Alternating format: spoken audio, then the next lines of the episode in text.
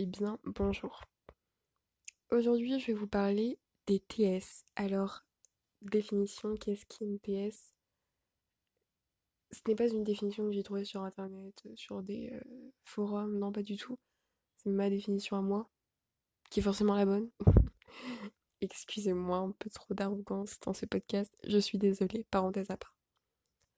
Euh, une TS, dite aussi tentative de suicide, est un acte que des personnes font pour mettre fin à leur jour et qui ratent. C'est pour ça qu'on appelle ça une tentative de suicide. Un suicide, c'est quand une personne se donne la mort d'elle-même. Voilà, je, je voulais mettre les choses à plat, au clair.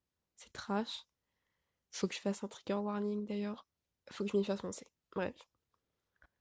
Euh, alors pourquoi j'aborde ce sujet là, maintenant, tout de suite, à cette heure-ci? Il est quelle heure? Il est 21h02 et 30 secondes. Oui, c'est passionnant. Donc voilà. Euh, j'aborde ce sujet parce que c'est un sujet qui me tient énormément à cœur, qui me touche de, de très très près. Euh, ouais, ça vaut une anecdote. Alors, anecdote. Ma de mars 2021. Euh, alors, je prenais le bus un matin. Matin plutôt frais. J'étais en jupe. Je me souviens exactement de ma tenue. Jupe noire. Et ça n'intéresse personne. Pourquoi je dis ça? On n'en sait rien. Bref. Jupe noire, je prenais le bus. Tout d'un coup, pulsion. J'ai une pulsion qui vient de mes voix. Euh, je suis schizophrène de niveau 1. Et euh, j'en parlerai dans un autre épisode. Mais je descends du bus et je marche, je marche, je marche jusqu'à un pont. À ce pont,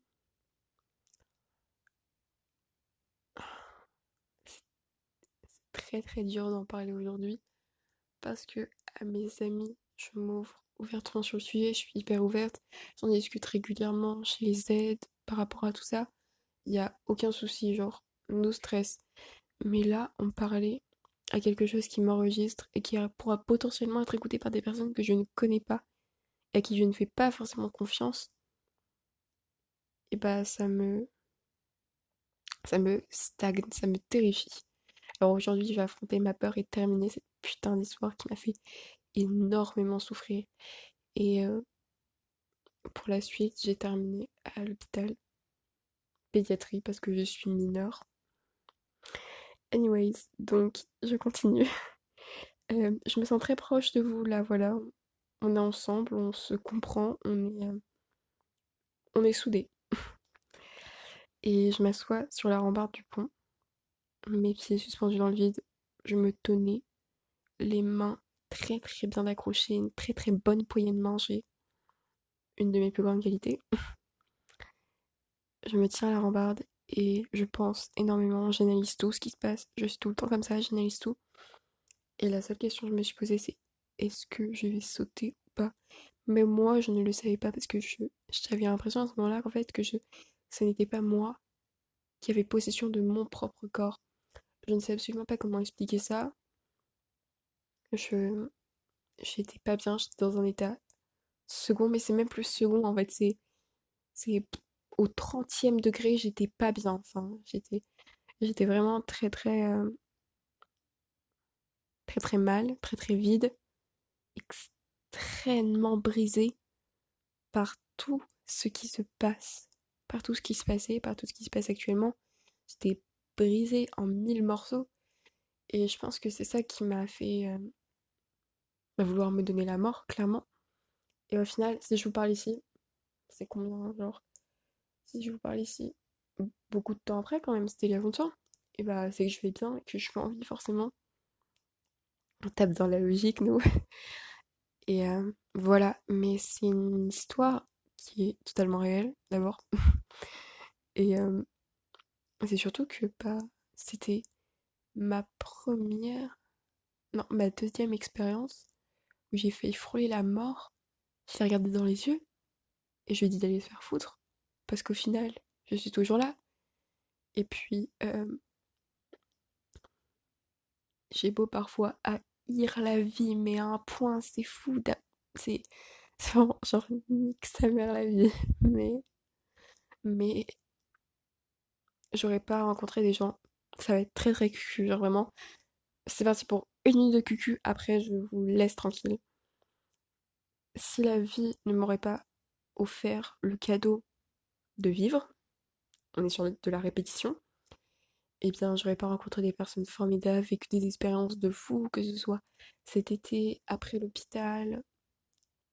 Et puis le pire c'est que même quand j'étais à l'hôpital et après, genre j'avais tout, tout le temps le sourire, je me disais ouais, ça n'arrivera jamais. Ça, enfin, ça n'arrivera plus jamais. Puis au final, j'ai refait des TS après. Et euh, c'était très très dur. Et si j'en parle aujourd'hui, c'est parce que bah ça m'atteint énormément. Et en prenant énormément de recul aujourd'hui, je me dis que j'aurais jamais dû faire ça parce que dans le fond, ça m'a complètement changé. Ça m'a brisé. Et oui, on doit évoluer dans la vie. Genre, les gens, ça évolue. Tous ceux qui ne croient pas à ça, bah allez vous faire foutre. Parce que les gens évoluent, ils changent. Pas forcément pour les autres, surtout pour eux. Et à ce moment-là, il y a quelque chose qui s'est brisé en moi, qui se reconstruira plus jamais.